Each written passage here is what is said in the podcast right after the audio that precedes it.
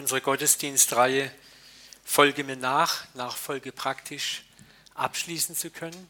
Und wir hatten ja gestartet mit einem kurzen Impuls zum Thema Demut, Sanftmut. Was ist die Basis unseres, unserer Nachfolge, unseres Dienstes? Dann hat, hatten wir ein sehr praktisches Interview mit Darius und seiner Arbeit in der Türkei. Dann hat Simon am Sonntag drauf sehr praktische brauchbare Impulse gesetzt, wie Nachfolge praktisch im Alltag aussehen kann. Und heute freuen wir uns, dass wir Sabine bei uns an Bord haben, dass sie bereit war, uns teilhaben zu lassen, wie sie Nachfolge ganz, ganz praktisch erlebt. Wir wollen das heute so ein bisschen auch mit einem Interview-Gottesdienst machen. Und ich habe mir gedacht, Sabine, wir fragen dich erstmal so ein paar Sachen. Wir sind neugierig. Wie alt bist du? Und äh, wo bist du geboren worden und was ist denn so dein Schul- und Berufsweg gewesen? Ähm, ich bin 25 Jahre alt und ich bin in Stühling geboren worden. Kennt es jemand? In der Nähe, also zwischen Freiburg und Konstanz. Also es ist echt ein Dorf, Dorf. ähm, und ähm, ich bin aufgewachsen in einer Familie mit, also ich habe drei Geschwister. Und ähm, ich war auf der Grundschule, dann Realschule, dann habe ich das Abitur ge gemacht und seit 2013 studiere ich hier in Karlsruhe. Was studierst Lehramt. du, wenn wir dich fragen dürfen? Realschullehramt. Realschullehramt. Stühlingen genau. ist im Rebland, glaube ich, ne, so einem herrlichen Weingebiet. Ne? Wunderschön. Seht ihr so eine tolle Weinrebe hier im Reich Gottes. Wir wollen dich jetzt mal als nächstes fragen, das interessiert natürlich immer sehr, wie bist du eigentlich so zum bewussten Glauben gekommen? Du bist ja wahrscheinlich auch nicht auf die Welt gekommen und warst dann der Christentourist. Was hast, wie hast du das erlebt? Wie, ist, wie bist du in den Glauben reingekommen? Magst du uns das mal kurz erzählen? Also mein Papa ist Pastor und richtig, dann denkt man, ja, dann ist man auch gleich Christ, aber dem ist nicht so. Amen.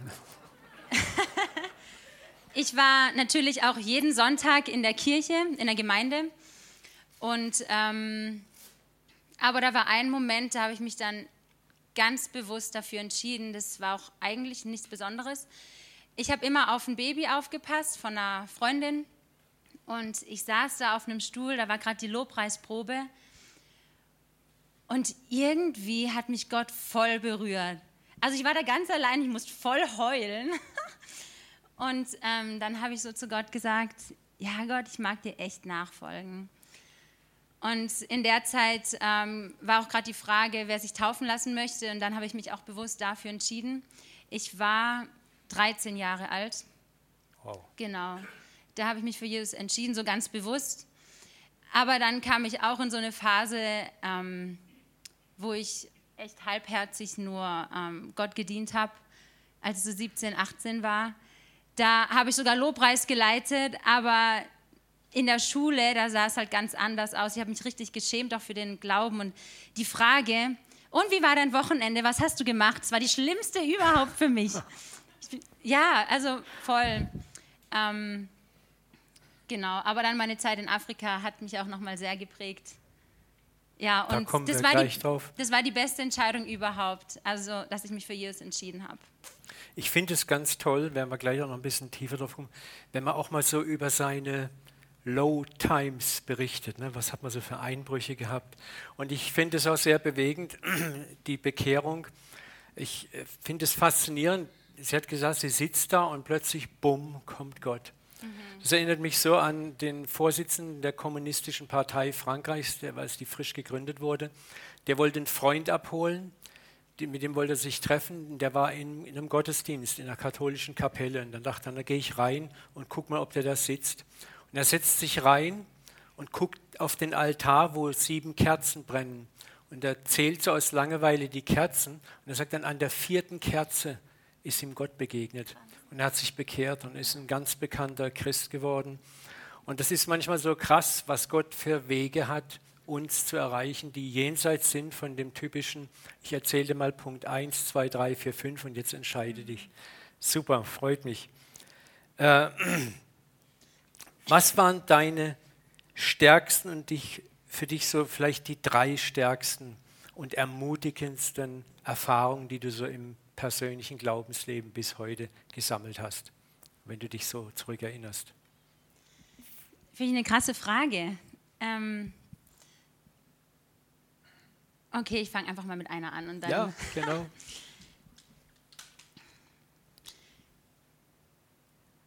ähm, genau. Ich war in Ghana und ähm, ich bin mit meinen zwei Freundinnen nach Hause gelaufen. Wir waren an einer Prayer Night, also das heißt eine All Night von abends bis morgens haben wir durchgebetet. Und ähm, wir waren auch echt müde und wir laufen da auf diesem Weg und sind auch kurz vorm Haus. Dann kommt da plötzlich ähm, ein Motorrad auf uns zugefahren und zwei Männer saßen drauf. Und die anderen, die waren voll im Gespräch und ich merkte es dann und irgendwann sage ich, hey, also ich habe halt irgendwie gemerkt, irgendwas stimmt hier nicht. Ähm, und dann plötzlich springt der hintere Mann runter, also wie so ein Ritter, mit einer Machete in der Hand und ähm, überfällt uns. Meine Freundin wird voll zu Boden gezogen und auch bedroht. Ähm, und Naomi und ich, wir standen nur nebendran. Und ich habe halt innerlich so leise in Sprachen gebetet. Und ich habe auch gemerkt, irgendwas stimmt nicht. Also der Mann, der war so verwirrt, der wusste gar nicht wirklich, was er macht. Und ähm, ich bete weiter. Und irgendwann sagt er, remove it, remove it. Also gib's, rück's raus, rück's raus. Ähm, wir hatten halt Rucksäcke dabei. Und dann geben wir ihm natürlich den Rucksack und ähm, dann sieht er noch das Handy ähm, von einer Freundin, schnappt es auch noch, springt wieder aus dem Motorrad und die zwei rasen weg. Und das war so ein Moment, wo ich Gott so nah gespürt habe, weil ähm, im Nachhinein haben wir fest oder gehört, dass, dass die normalerweise erstmal die Hand abhacken und ähm, das haben sie nicht gemacht. Oh. Und was auch noch lustig war, ein paar Tage davor habe ich so zu meinen Freunden gesagt, hey, ich bin Gott so dankbar, dass ich Hände habe. Wirklich. Also keine Ahnung warum. Irgendwie, ich könnte nicht Klavier spielen, ich könnte so vieles gar nicht machen. Und dann ist es passiert und dann habe ich das nochmal gesagt, dann haben sie mich aber angeschaut, weil zuerst wurde ich ausgelacht. Ah, ja. Genau. Ähm, dann eine andere Situation. Einfach, ähm, Oh, ich erzähle immer von Afrika, fällt mir auf. Ich überlege gerade ein anderes, aber. Da Lass einfach dein Herz fließen. da wusste ich. Wie bitte? Das kommt alles, Peter. Ja. ja. Ähm, da war es auch wieder klar, oder ich habe gespürt, dass ich wieder nach Afrika gehen darf. Und zwar nach Ghana und Mosambik, aber ich hatte einfach ähm, nicht das nötige Geld dazu. Und ähm, um das ganz kurz zu machen, hat Gott wirklich übernatürlich ähm, für Geld gesorgt. Ich hatte eine E-Mail auch rumgeschickt, einfach nur eine Informations-E-Mail, dass ich nach Afrika gehen werde. Und daraufhin schreibt mir einer zurück und sagt, ja, ich mag dir 1000 Euro schenken. Und dann ähm, zwei Tage später lag auch noch Geld in meinem Briefkasten. Und ja, das hat mir halt auch wieder, hat mir so gezeigt, ja, ich darf gehen und Gott ist da voll dabei da dürft ihr auch einfach Gottes Gegenwart ja, wow. einfach voll spüren. Ähm, ja, das fällt mir jetzt gerade so spontan ein. Ja, also super. Es gibt eigentlich noch mehr, aber ja. Dritte? Kann auch von Ghana sein.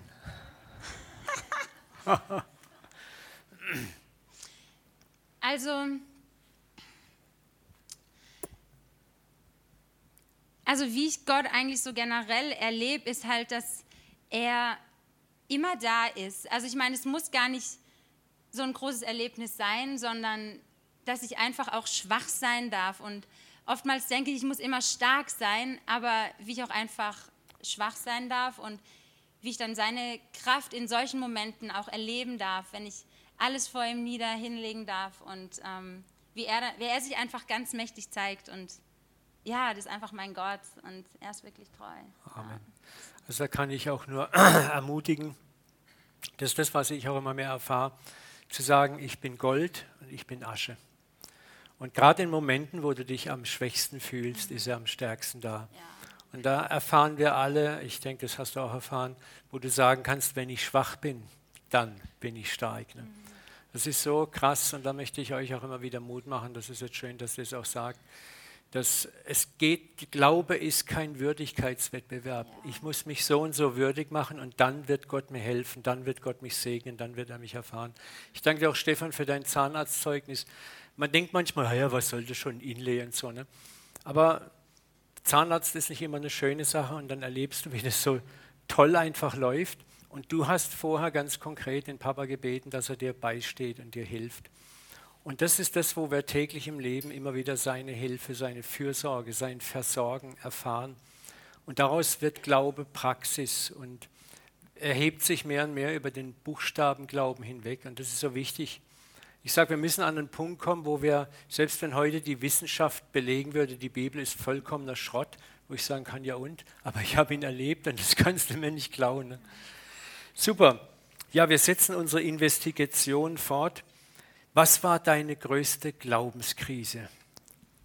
Ja, die war folgende. Und zwar, ähm, genau, ich war für zwei Jahre in Afrika und danach wusste ich, jetzt ist eine Ausbildung dran. Und dann kam ich auch echt in meine größte Krise, Krise rein, weil ähm, ich wusste nicht wirklich, was sollte ich tun.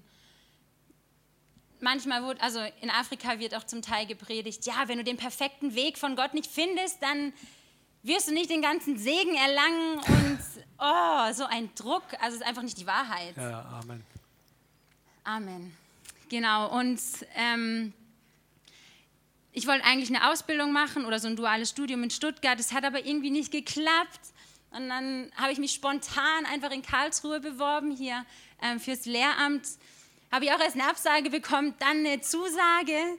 Absolutes Chaos. Und dann bin ich irgendwie hier gelandet ähm, und es war eine richtig schwere Zeit. Und ich habe echt ein, ganz, ein ganzes Jahr eigentlich damit gehadert, Ja zu sagen zu Karlsruhe oder zu Deutschland oder zu Gottes Plan. Und dann kam aber dieser Moment, wo Gott mich echt auch gebrochen hat. Ähm, wenn ich es kurz erzählen darf. Ja, mach doch. okay, und zwar genau. ähm, ich mache immer meine Andacht morgens, ich lese die Bibel und bete einfach. Und dann lese ich die Geschichte von Maria, die Mutter von Jesus, und wie, ähm, ja, wie der Engel ihn einfach, äh, sie fragt, oder wie sie halt dann einfach sagt, hier bin ich, ich bin deine Dienerin, gebrauche mich. Und ich habe mir dann auch so die Frage gestellt, was ist gerade so die größte Herausforderung für mich? Und mir war klar, für mich ist es nicht schlimm, nach Afrika zu gehen. Also ich würde sofort gehen.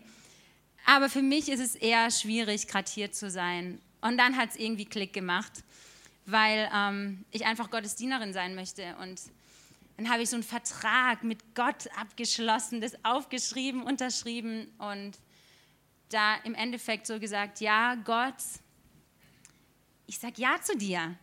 Und dieses Ja, das steht bis heute also einfach ja zu Gottes Plan zu sagen und nicht zu meinem Plan. Und ähm, genau da hat mich Gott einfach gebrochen. Und als ich dann Ja gesagt habe, da haben sich solche, so viele Türen aufgemacht. Ich durfte einen Schülerbibelkreis in Ettlingen gründen. Der besteht immer noch. Gospel Tribe ist jetzt da jede Woche. Und die Teenies, die bekehren sich. Das ist genial. Und genau, also ich konnte mich einfach einlassen auf Karlsruhe und ja, auch ein Segen sein. Genau, das war so meine Glaubenskrise und ja. So die Krise war für dich das Warten einfach, dieses. Ja, und auch einfach Ja zu sagen zu Gott und, ja. nicht, und Nein zu sagen zu meinem Plan, Amen. zu meinen Wünschen. Ich denke, das ist auch ganz wichtig, können wir wieder rausstellen. Wir alle haben unsere Pläne, unsere Vorstellungen und Gott stretcht uns und zieht das in die Länge. Und dann äh, kommt man schon so in die Krise rein, ne, wo man denkt, scheiße, was geht jetzt ab ne, oder was geht nicht ab und ich möchte doch mein Ding machen. Super, das freut uns, dass du da uns so ehrlich das mitteilst. Welche drei Mitmenschen in deinem Leben, und zwar nicht biblische Charaktere, ganz normale Menschen, haben dich am meisten in deinem Glauben inspiriert? Also generell ähm, waren da immer Leute, die mich begleitet haben und die mich sehr geprägt haben. Ähm, jetzt hier so aus, aus dem Umkreis, ja, wie auch immer. Ich, Auch aus deiner Kindheit? Das ist aus meiner Kindheit. Egal wo. Ja. Mein, aus meiner Kindheit, das war eine Familie, bei denen ich einfach immer sein durfte. Ich habe auf die Kinder aufgepasst und es war wie so ein, wie so ein Zufluchtsort für mhm. mich. Und ähm, ich glaube, hätte ich die Familie nicht gehabt, dann hätte ich auch echt viel Unfug irgendwie gemacht. Also es war einfach eine Familie, die mich aufgenommen haben. Und ja, da, da sehe seh ich auch wieder so, wie wichtig es ist, dass wir einander haben, dass wir echt ineinander oder investieren. Ja. ja. Ähm, ist auch einfach mein Hauskreis. Äh, mein Hauskreis fordert mich heraus, aber ich lerne so viel und die Menschen sind einfach total wichtig für mich. Ähm, genau, weil wir uns einander reiben und aber auch einfach füreinander da sind, zuhören und füreinander beten und einstehen. Ähm, eine Person, die mich generell sehr inspiriert, ist Heidi Baker. yes. ähm, ich liebe einfach ihr Herzschlag und wie sie Gott gehorcht und auch verrückte Sachen macht. Hm. Und wie sie einfach nicht darum kümmert, was die anderen denken. Und sie, ja, sie folgt einfach Gott nach. Heidi Baker, erklär uns kurz, was macht sie? Ja, die, die sie nicht kennen. Heidi Baker und Roland Baker sind Missionare aus Kalifornien und die haben eine riesen Missionsstation in Mosambik, aber mittlerweile auch global. Und ähm, ich werde da jetzt auch wieder oder bald hingehen, mache die Harvest School. Genau, also die arbeiten mit den Ärmsten der Armen auf Müllhalden, sammeln die Kinder ein, haben Krankenhäuser gebaut, Kinderheime, Schulen, Gemeinden. Ja. Und das ist auch, ich durfte Heidi Baker 1998 in Hongkong kennenlernen. Da war sie auch gerade in einer Riesenkrise und war bei Jackie Pullinger aufgeschlagen. Ich war auch gerade bei Jackie Pullinger, die ja diese riesige Drogenreha-Arbeit in Hongkong gestartet hat, aus dem Nichts. Und da sind wir zusammen durch die Straßen Hongkongs gezogen und haben uns gegenseitig ermutigt. Und da war sie noch Lichtjahre entfernt von diesem globalen Dienst. Das ist dann so krass zu sehen. Sie hat viel über ihren Zerbruch erzählt und ihre Träume. Und das jetzt so quasi ja, fast 20 Jahre später zu sehen, was Gott für Historien schreibt, na, das ist einfach gewaltig. Sagte Heidi ganz liebe Grüße von dem Typen aus Hongkong. Damals habe ich noch lange Haare gehabt, sah ganz anders aus. Das ist super, Heidi Baker. Ja, was ist, wer sind deine Lieblingscharaktere, drei Lieblingscharaktere aus der Bibel, von Jesus abgesehen? Das ist drei also Maria, auf jeden Fall, die Mutter von Jesus, weil, genau, habe ich ja vorhin ein bisschen erzählt. Paulus auch. Warum Maria? Genau, also weil sie sich einfach so als Dienerin hingegeben hat, mit 14 Jahren oder wie auch immer, mhm. ganz jung, Ja gesagt hat zu Gottes okay. Plan. Ähm, Paulus, einfach wie er mit Gott geht oder wie es beschrieben steht, beschrieben wird in der Bibel. Ähm, dem Fragezettel steht Nummer eins aber jetzt die dritte Person. ja, auch einfach, ich meine, Abraham, Mose, Mose, es waren so, ich sag mal, einfache Menschen, mhm. aber die haben sie einfach gebrauchen lassen von Gott ja. und ja. sind ihm radikal nachgefolgt. Mhm. Und ja, habe ich großen Respekt davor. Ja. Ja, es ist manchmal ganz interessant, sich selber auch zu fragen, was sind denn deine Lieblingscharaktere, drei Lieblingscharaktere, die dich so nachhaltig beeinflussen, die dir immer wieder einfallen. Ne? Also ich persönlich liebe den Petrus ganz besonders, einfach weil er so großmäulig ist und so mhm. trotzdem so aufrichtig großmäulig. Ne? Und dann rennt er voll gegen die Wand und Jesus erklärt ihm das noch plakativ und breit. Ne? Und das ist so toll, wie er auch acht Jahre später nochmal voll gegen die Wand rennt. Und das sind so, so Charaktere, wo Gott uns einfach zeigt, dass auch das Leben mit ihm ein Prozess ist. Wir wachsen ununterbrochen weiter und da sind auch Brüche drin. Das Leben mit Gott ist nicht einfach so eine schöne, steil aufragende Karriere, wie sie oft gern hingestellt wird, was in Afrika gern gelehrt wird. Ne? Macht das und das richtig und alles läuft prima. Das stimmt eben nicht. Ne? Und da, da, ist die Bibel einfach toll von solchen Charakteren. Gott beruft die gescheiterten, die verkrachten Existenzen, um sie zur Vollkommenheit zu führen und nicht die Perfektionisten, um durch sie Reich Gottes zu bauen. Das soll uns immer wieder trösten. Das hat auch dich sicher aufgebaut. ja, Gemäß unserem Predigtthema und Jahresmotto Folge mir nach. Was ist denn so in deinem aktuellen Lebensabschnitt dir persönlich wichtig geworden? Was macht für dich Nachfolge praktisch aus, wenn du so das Wort Nachfolge hörst, wenn dich jetzt ein Nicht-Christ vielleicht fragen würde, was ist Nachfolge denn eigentlich? Was fällt dir da so spontan ein? Wie würdest du Nachfolge in vier, fünf, sechs Sätzen definieren? Was macht es aus, Nachfolge? Für mich ist Nachfolge, ähm, dass man Jesus nachfolgt, ähm, ihm kompromisslos nachfolgt, ihn sucht, seine Stimme ja einfach sucht und das dann auch wirklich umsetzt. In Lukas, da heißt doch auch, ähm, nimm dein Kreuz auf dich und folge mir nach.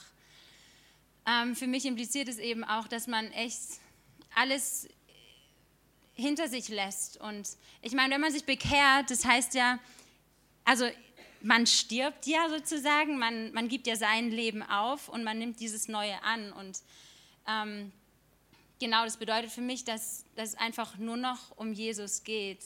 Und ganz praktisch ähm, erlebe ich auch Nachfolge, auch wieder, also so spontan, in meinem Hauskreis. Ähm, weil man kennt sich in so einer kleinen Gruppe ähm, und ähm, man hat vielleicht auch mal Konflikte oder auch nicht oder man, man freut sich zusammen und man, man, man teilt einfach Leben gemeinsam. Mhm. Und das ist eigentlich so wertvoll für mich, ähm, genau, bezüglich Nachfolge. Auch einfach mal einen Schritt zurückzugehen und wo man keine Lust hat zuzuhören, dass man zuhört, dass man einfach Zeit investiert, gibt, Essen teilt, füreinander betet. Das ist für mich Nachfolge. Auch, dass man sich ermutigt und einfach beisteht, wenn es einem nicht so gut geht. Ja. Also ganz praktisch Du würdest Nachfolge auch eher mit der Praxis definieren als mit der Theorie. Ja, klar, ja, doch, ja. Super, danke. Ja, kommen wir jetzt mal zu deiner aktuellen Lebenssituation. Du leitest einen Dienst an Kindern in Afrika. Wo genau in Afrika ist dein Ministry, dein Dienst lokalisiert, geografisch? Genau, also im Westen von Afrika, in Ghana, aber auch im Osten, in Kenia, in Nairobi, in Madare. Und da gibt es auch ähm, Bilder. Genau, das Ministry nennt sich Impact Lives Ministry. Und wenn man eins weitergeht, ah, das kann ich machen, gell? Du kannst da knipsen und drücken. Okay, was muss Da es vor. Jedenfalls, vor. da kannst du mal vor und da zurück ah, und da hast du ein ah, Laserschwert. Ne? Ähm, ja, Impact Lives Ministry. Das ist unser Symbol sozusagen. Also ihr seht eine schwarze und eine weiße Hand, so diese afrikanische und die westliche Hand, europäische Hand. Und halt in der Mitte einfach dieses Herz. Weil, Über, übersetz ja. mal, was heißt Impact Life Ministries? Was versteckt sich hinter dieser Aussage? Ich finde, auf Deutsch hört sich das ein bisschen doof an, aber mach's ja. trotzdem. Leben positiv verändern, so nenne ich immer. Mhm. Leben positiv verändern. Und das ist auch, was wir machen wollen oder was wir hoffentlich auch machen. Nee, was wir machen. Ähm, ich, ja, mach weiter. Ich kann mal erzählen, wie es angefangen Ich grätsch rein, genau das wollte ich mich jetzt fragen. Du hast diesen Dienst selber gegründet. Was hat dich bewogen, es zu tun? Wie hat alles angefangen? Genau, da habe ich hier ein Bild. Und zwar ist es die Kreuzung, ähm, wo ich tagtäglich lang gelaufen bin, als ich zwei Jahre in Ghana gelebt habe. Also, ah, hier sorry. Jetzt hier. Da musste ich immer langlaufen und hier ist sowas wie eine Busstation und da hinten habe ich, also auf der anderen Seite habe ich gewohnt und ähm, ich war eben zwei Jahre da und dann so im März, kurz vor Ende, habe ich Gott so gefragt, Gott, was kann ich in diesen letzten Monaten jetzt noch tun?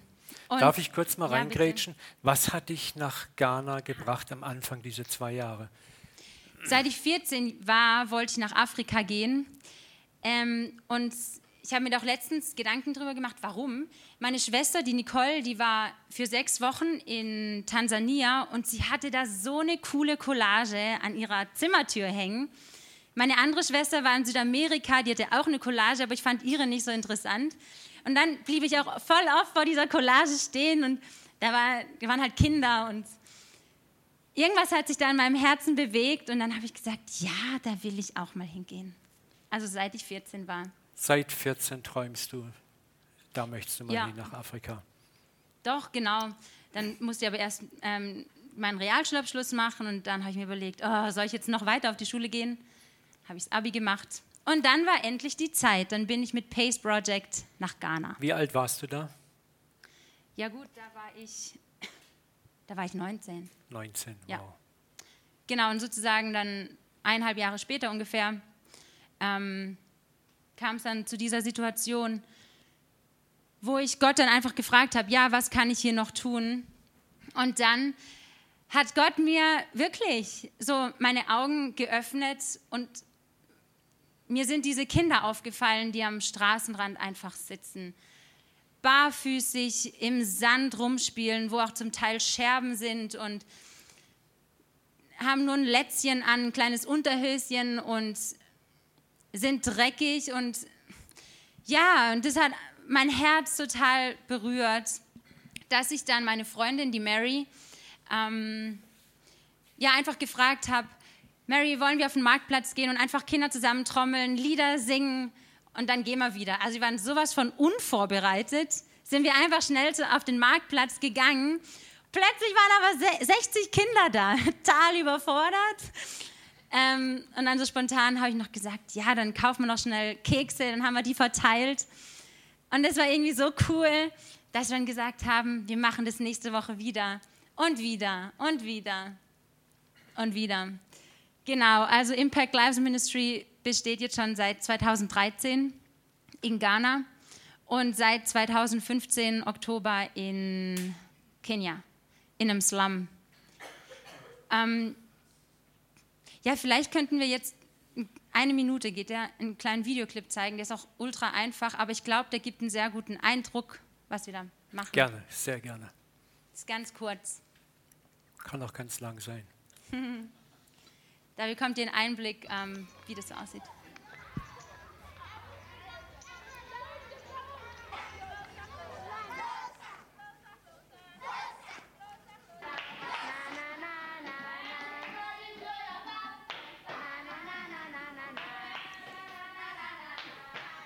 Das ist Mary.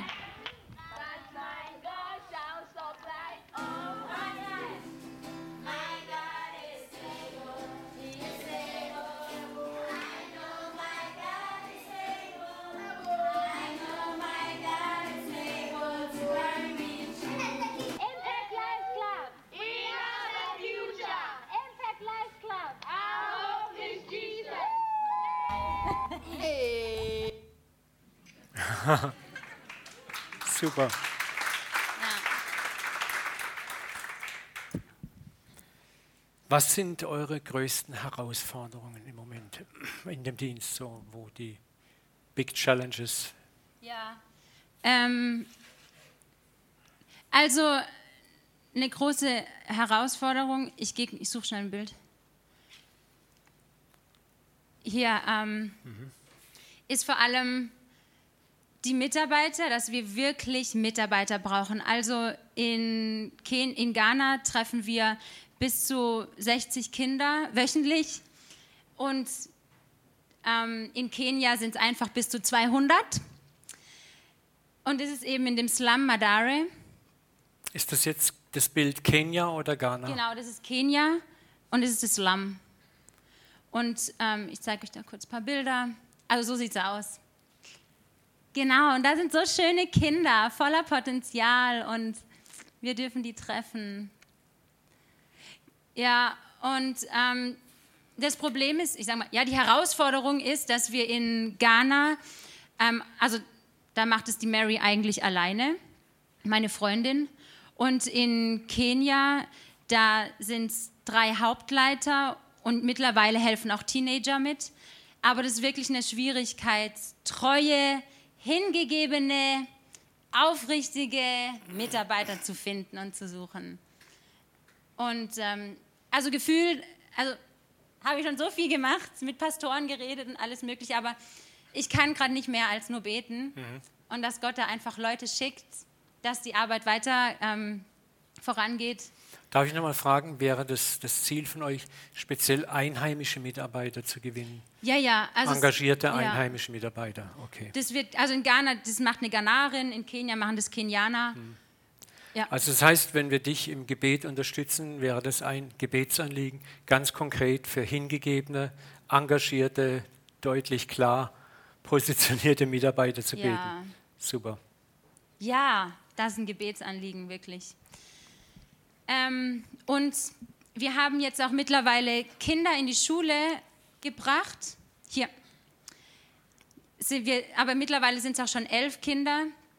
Und ähm, das ist genial, aber genau, kostet natürlich auch Geld. Und das ist jetzt auch für mich persönlich eine Herausforderung. Ich muss das einfach noch lernen, wie man mit Geld wirklich umgeht, also so mit ähm, Afrika. Weil gefühlt würde ich natürlich alles geben, aber das, das geht ja nicht, genau. Aber ich, ähm, ich habe auch Mentoren, die mir da helfen, genau. Ja. Aber ich glaube, das ist die Herausforderung generell für uns Christen, dass wir haben Geld und dann sieht man Not. Wir erleben das auch immer wieder im Flüchtlingscafé, wo wir uns engagieren. Simon kann dann ein Lied von singen, ne? wo wir Leuten helfen und dann hinterher kriegst du raus, dass du voll belogen, betrogen, beschissen wurdest. Ne? Und da muss man, glaube ich, auch aufpassen, ne? dass man nicht sein Herz verschließt, sondern sagt, egal, ich habe gelernt draus, ich muss klug werden, ich muss meine Ressourcen angemessen weitergeben. Ist das so auch ein Problem, was ihr da manchmal habt? Also ich muss sagen, die Mitarbeiter, die sind wirklich, also die, die, die wir jetzt haben, denen kann ich vertrauen. Ähm, genau, weil sonst würde es auch nicht funktionieren Ja, ja. an sich. Aber generell, also ich meine, in Nairobi, da gibt es auch richtig viele ähm, arme Menschen, die am, Ra am Straßenrand stehen und um Geld betteln. Und da war auch eine Frau, die, ähm, die hatte viele Wunden und hatte mich eben auch um Geld gefragt. Und irgendwie wusste ich, ja, ich darf jetzt was geben, aber ich glaube, da hat Gott auch was in meinem Herzen gemacht oder wollte da was machen. Ich habe ihr Geld gegeben, ähm, sodass sie nicht mehr auf der Straße leben muss. So viel weiß ich auch nicht, aber und sie meinte dann eben, ja, dann kann ich ein Haus mieten im Slum, da wird es ihr besser gehen. Und dann hatte sie mir auch vergewissert, ja, morgen werde ich nicht mehr hier sein auf der Straße. Am nächsten Tag bin ich dann da nochmal hingegangen, wollte schauen, ob sie noch da ist und prompt, ja, sie war da. Klar. Und ähm, habe ich auch gefragt, was mach, also warum bist du hier, was ist los? Und dann hat sie gesagt, ja, meine Kinder sind krank und die eine muss jetzt ins Krankenhaus und genau, das ist halt echt ein Fass ohne Boden gefühlt. Man braucht Weisheit, aber ähm, ich glaube, da ging es auch einfach um mein Herz, Ja, dass klar. Gott da was in meinem Herzen machen wollte. Ich denke Aber auch, das genau. ist ein guter Tipp, was du sagst, man braucht Weisheit. Ich denke, da können wir auch praktisch für unser Leben hier in Deutschland, wo du vielleicht mit Menschen zusammenkommst, die du unterstützen möchtest, denen du helfen möchtest, auch immer wieder Weisheit erbitten. Ne? Wie gehe ich angemessen mit anderen Menschen um, die Ressourcen brauchen, die Hilfe brauchen? Wie gebe ich Hilfe vielleicht auch besser zur Selbsthilfe und fülle nicht einfach nur in ein Fass ohne Boden rein? Das ist eine spannende Herausforderung. Und da möchte ich dir auch Mut machen, lass dein Herz nicht verbittern. Mir hat es sehr geholfen, auch in unserer Flüchtlingssache. Sag ich, wie oft komme ich zu Gott und sage, hilf mir und nütze seine Hilfe aus. Ne? Das, wenn du da mal so mit dir selber ehrlich bist, ne, dann lernst du langsam zu begreifen, warum Jesus sagt, du sollst nicht siebenmal, sondern siebenmal, siebzigmal vergeben. Fakt ist, dass wir alle Lernende sind und das Lernen ein Prozess ist, dass wir ja auch oft, wir Mitteleuropäer, Gottes Gnade auch oft mehr als ausnützen. Nicht bewusst, aber unbewusst doch schon. Und er ist einfach gnädig. Ne? Und da müssen wir auch lernen, unser Herz nicht dicht zu machen, sondern zu sagen, okay, was habe ich jetzt falsch gemacht? Wie kann ich es besser machen? Wie kann ich klüger und weiser agieren? Das Lehrgeld ist auch nie verlorenes Geld. Das kommt alles zurück, kann ich dir garantieren. Amen. Wirst du einmal dort, hast du mal vor, dort direkt zu sein oder ist deine Vision mehr Leiterschaft aufzubauen und hier von Europa aus immer wieder zu agieren, zu schulen, zu trainieren, auch Ressourcen hier zu äh, schaffen? Wie, wie ist deine Vision vom Dienst? Lass uns da mal ein bisschen teilhaben. Also, ähm, sieht so aus oder so erträume ich es mir, ähm, dass ich eines Tages schon, also in Afrika leben werde. ich weiß nicht, ob es wirklich Kenia oder Ghana ist. Also ich denke eher, dass es ein anderes Land sein wird, dass ähm, ich dort eben auch Impact Lives Ministry aufbauen kann, diesen Kinderdienst starten darf. Aber ich, also Gott hat es auch schon öfters gesagt und ich glaube wirklich, dass es so sein wird, dass, dass es noch mehrere Länder gibt, wo einfach, wo es Impact Lives Ministry geben wird und dass es so eine Koordination sein wird. Also, aber ich kann mir vorstellen, ja, in Afrika zu leben. Und also so ist auch meine Vision, ähm, ja, jetzt hier das Studium fertig zu machen und dann mal schauen. Mal schauen, was, dann Gott tut. Ne? Ja. Frage, wie, können man, wie kann man dich praktisch in deinen Einsätzen unterstützen? Zunächst mal praktisch. Gibt es die Chance für interessierte Personen auch zu sagen, wir haken uns unter bei dir, wir kommen mal mit, wollen dich Ja, begleiten kommt auf einen Trip? mit. Ich sage generell immer, Gibt's die kommt mit Möglichkeit? nach Afrika. Wirklich, wir, wir brauchen da einfach Menschen, die Gottes Liebe weitergeben in den tiefsten Ecken Afrikas und jeder kann einen Unterschied machen. Man muss nicht jung sein, man muss nicht ein Teenie sein und dann oder wie auch immer. Nee, man braucht ältere und auch jüngere Menschen, weil jeder eine Gabe hat.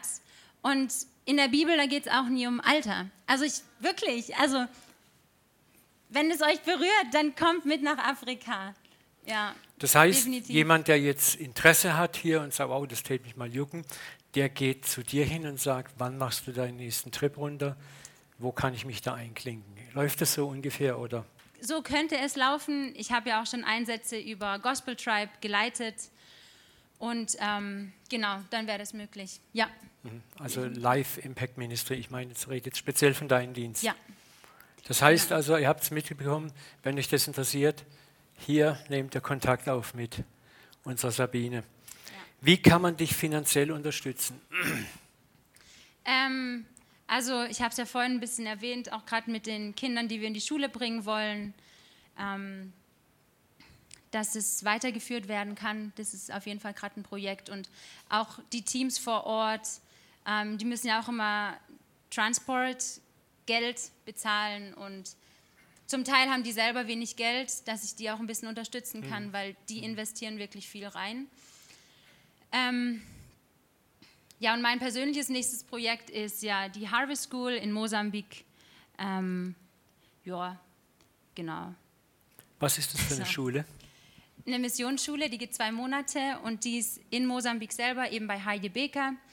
Und es ist einfach viel Lobpreis. Die wirst Ne- du erstmal besuchen. Ja, selber. genau. Okay. Das ist auch der Grund, also ich mache ja gerade Staatsexamen, ähm, warum ich mein Staatsexamen vorgezogen habe, damit Okay. ich die Harvest School machen kann. Harvest School? Harvest, also Ernte. Harvest, okay, Ernteschule, Ja. gut. Genau. Ich habe Harvey-Schule verstanden. Ich dachte, Harvey, Harley-Davidson-Schule? Nee, Harvest, Harvest, okay. Die, ja. genau, ja. Und wann wird das starten, die Harvest School für dich? Genau, also eigentlich war der Plan oder ist der Plan im Oktober hinzugehen bis Dezember. Eventuell, aber jetzt auch schon im Juni. Da muss ich gerade noch drüber beten. Also das weiß ich gerade noch nicht. Aber ich werde sie machen. Super. Ja, dann dürfen wir dich noch am Schluss um ein ermutigendes Statement an die Gemeinde zum Thema Nachfolge bitten. Was würdest du der Gemeinde, den Leuten hier nochmal zurufen? Wie kann Nachfolge praktisch gelingen? Also wie ich es vorhin auch kurz erwähnt habe, ähm, erlebe ich Nachfolge vor allem in engen Beziehungen, auch einfach im Hauskreis. Und ähm, ja, ich glaube, ich mag euch oder uns wirklich ermutigen, dass wir ähm, Zeit in, oder füreinander investieren, einander zuhören, ähm, einfach auch einen, einen Schritt zurückgehen und den anderen höher achten als uns selber. Und ähm, das, also darunter verstehe ich einfach Nachfolge, dass man das wieder ganz bewusst macht. Und ja, manchmal ist es eben auch nicht leicht, aber es lohnt sich. Und dadurch wird auch Jesus verherrlicht. Genau. Ich finde es total ermutigend, immer wieder. Was mich jetzt sehr berührt hat, ist einfach, du hast Träume. Mit 14 Jahren hat sie geträumt von Afrika. Und du bist jetzt wie alt? 25. 25. Ne? Und jetzt ist sie schon mittendrin in einem Dienst, der in zwei Ländern in Afrika tätig ist. Und ihr habt es gehört, wenn ihr genau hingehört habt, da sind mehr Visionen für mehr Nationen in Afrika da. Und das ist toll, wie Gott sich zu deinen Träumen stellt. Und ich möchte dich auch ermutigen, daraus, wenn du Träume hast, lass deine Träume nicht los. Ich habe zum Beispiel mit, mit 14 Jahren auch, habe ich gewusst, dass ich in die Welt gehen werde dass ich zu Menschen sprechen werde. Ich war kein Christ zu der Zeit, aber ich, ich hatte eine Ahnung von dem, was kommen wird. Und das hat mich nie losgelassen. Und Gott hat es mehr als erstaunlich erfüllt. So, ich möchte einfach Mut machen, auch jetzt. Wir wollen noch kurz eine Gebetszeit haben, auch deine eigenen Träume immer wieder mal neu auszugraben und zu sagen, hier sind meine Träume, hier ist meine Herzenssehnsucht, meine ganz tiefe Sehnsucht, die ich habe. Gott, mach was draus. Ne? Und verachte es nicht und denk nicht, das klappt nicht oder das klappt nie oder ich bin zu klein, zu dumm, zu gering. Das ist völliger Quatsch. Nicht du baust das Haus Gottes, er baut dein Haus. Nicht du hast das gute Werk angefangen, er hat das gute Werk angefangen und nicht du wirst es vollenden, er wird es vollenden. Ich mag das so sehr, was Jesus gesagt hat mit dem Senfkorn-Glauben. Ne? Wenn dein Glaube, dein Vertrauen können nur so groß ist wie ein Senfkorn, es geht nicht um einen Würdigkeitswettbewerb. Nimm das, was du hast und was du bist und sag hier, nimm das und gebrauch das. Und du wirst staunen, was er daraus machen wird. Wir wollen noch für Sabine beten. Vielleicht darf ich, wenn unser Leitungsteam da ist, euch leider mal nach vorne bitten, dass wir sie segnen. Und dann möchte ich noch ein Schlusswort sprechen wenn ihr Leiter einfach segnet. Und ihr könnt, wenn ihr wollt, eure Patschhände ausstrecken zur Sabine.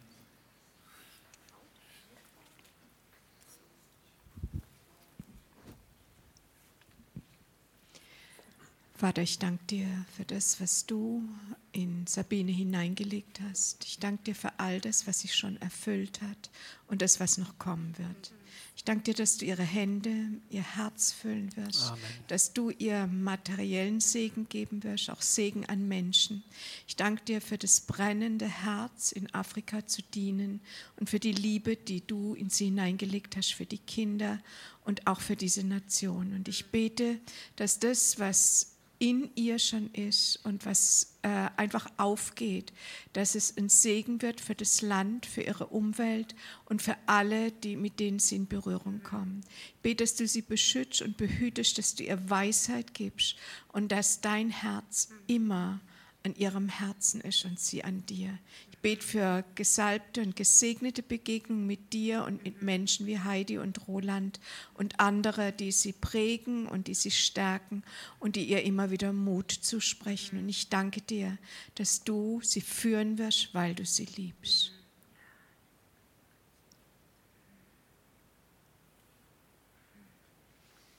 Vater, und so bitte ich dich auch, dass du wirklich buchstäblich ihre Hände füllst Du siehst die konkreten materiellen Bedürfnisse.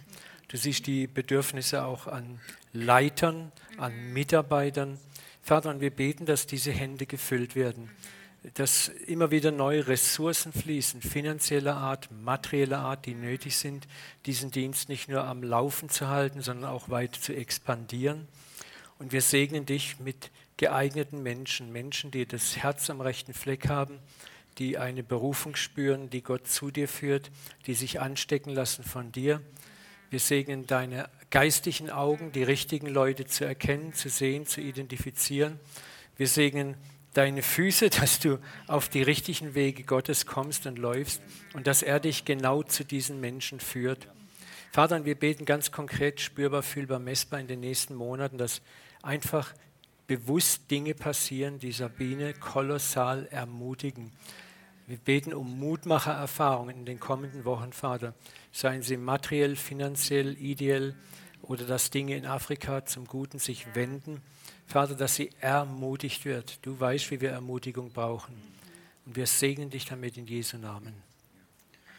Vater im Himmel, wir bitten dich, dass du ihre Ausbildung, ihr Studium mit Leichtigkeit beenden lässt. Yes, yes. Vater, dass sie sie, sie trachtet nach, nach deinem Reich zuallererst und alles andere wird ihr zufallen in absoluter Leichtigkeit und bitten dich, dass sie ihre, ihr Studium fertig kriegt und dass auch die Kommilitonen ja, es sehen, worauf sie hinarbeitet. Vater, wir bitten dich, dass du sie wirklich segnest, auch familiär, dass du sie segnest mit Freunden, dass du sie segnest mit den richtigen Leuten an ihrer Seite und dass sie einfach sich konzentrieren kann auf das, was in ihrem Herzen ist. Papa, danke, dass wir Ihren Partner auch segnen dürfen, dass er mit ihr ein vollkommenes Jahr hat, dass sie ja, mit, ihr, mit der Sabine gehen kann, dass sie gemeinsam auf diesen Wege gehen, die du vorbereitet hast. Vollkommene, wunderbare, vorgegebene Wege, auf denen sie gehen dürfen. Und danke, dass Psalm 91 mehr und mehr und mehr über sie ausgerufen wird, Herr, dass sie unter deinem Schutz und Schirm bleiben, dass nichts und niemand sie angreifen kann. Danke, Herr, dass, dass auch niemand ihre Jugend verachtet, dass niemand ja. sagt, du bist zu jung, sondern dass Menschen erkennen, wo du hingehst, dass der allmächtige Gott mit dir ist, dass Jesus mit dir ist. Und danke, Vater, dass wir ausrufen dürfen über die Sabine und über das ganze Projekt. Deine Herrlichkeit, deine Heiligkeit, dein Gelingen, deine Finanzen und alles, was sie dazu braucht. Hab Dank dafür. Amen. Sabine, ich spreche in dein Leben rein, dass du nie mehr überfallen wirst in Afrika. Amen. Und auch dein Dienst nicht und ja. niemand. Und ich ja. werde dann auch Amen. noch was dazu sagen. Papa, ich danke dir dafür, dass sie immer unter deinem Schutz steht, Vater. Oh, yes. Wir danken dir dafür, Vater. Und das spreche ich in dein Leben rein und, und in deine Mitarbeiter und in den ganzen Dienst in dem starken Namen von Jesu Christi. Amen. Vater, ich spreche auch aus, Herr, dass sie immer in der Lage ist, zu unterscheiden, was gerade abgeht. Dass sie geistliche Augen, dass, die, dass die, ihre Augen erleuchtet sind. Ja, dass, es, dass sie sieht im, im, im Übernatürlichen, Herrn, nicht Natürlichem. Und dass sie Offenbarung auch hat, wie zu gehen, in welche Situation auch immer die begegnen werden. Dann spreche ich über dich aus im Namen Jesu. Und ich hatte noch ein Bild. Und zwar sah ich ähm, so eine ganz große ähm, wie nennt man das, Ähren, also so, so, so ein Weizenfeld. Und dann sah ich einen Hochstand, also so ein, so ein bisschen Jägerstand, mitten in dem Feld drin. Und ich denke, dass, dass du bist, der da sitzt, in diesem Jägerstand und dass du Dinge siehst und dass du ja, einfach einen Überblick hast über, über Dinge, die, dass der Herr dich einfach ja, setzt an einen Platz, in dem du die siehst, wenn du, wen der Herr für dich hat, welche Leitung der Herr für dich hat und dann hatte ich nur den Eindruck, dass der Herr zu dir sagt, äh, ich werde durch diese Hände Zeichen und Wunder tun. Menschen werden geheilt werden, Menschen werden freigesetzt werden. Im Namen Jesu. Danke, Herr. Ich hatte auch einen Eindruck für dich äh, schon am Anfang, nachdem ich gebetet habe.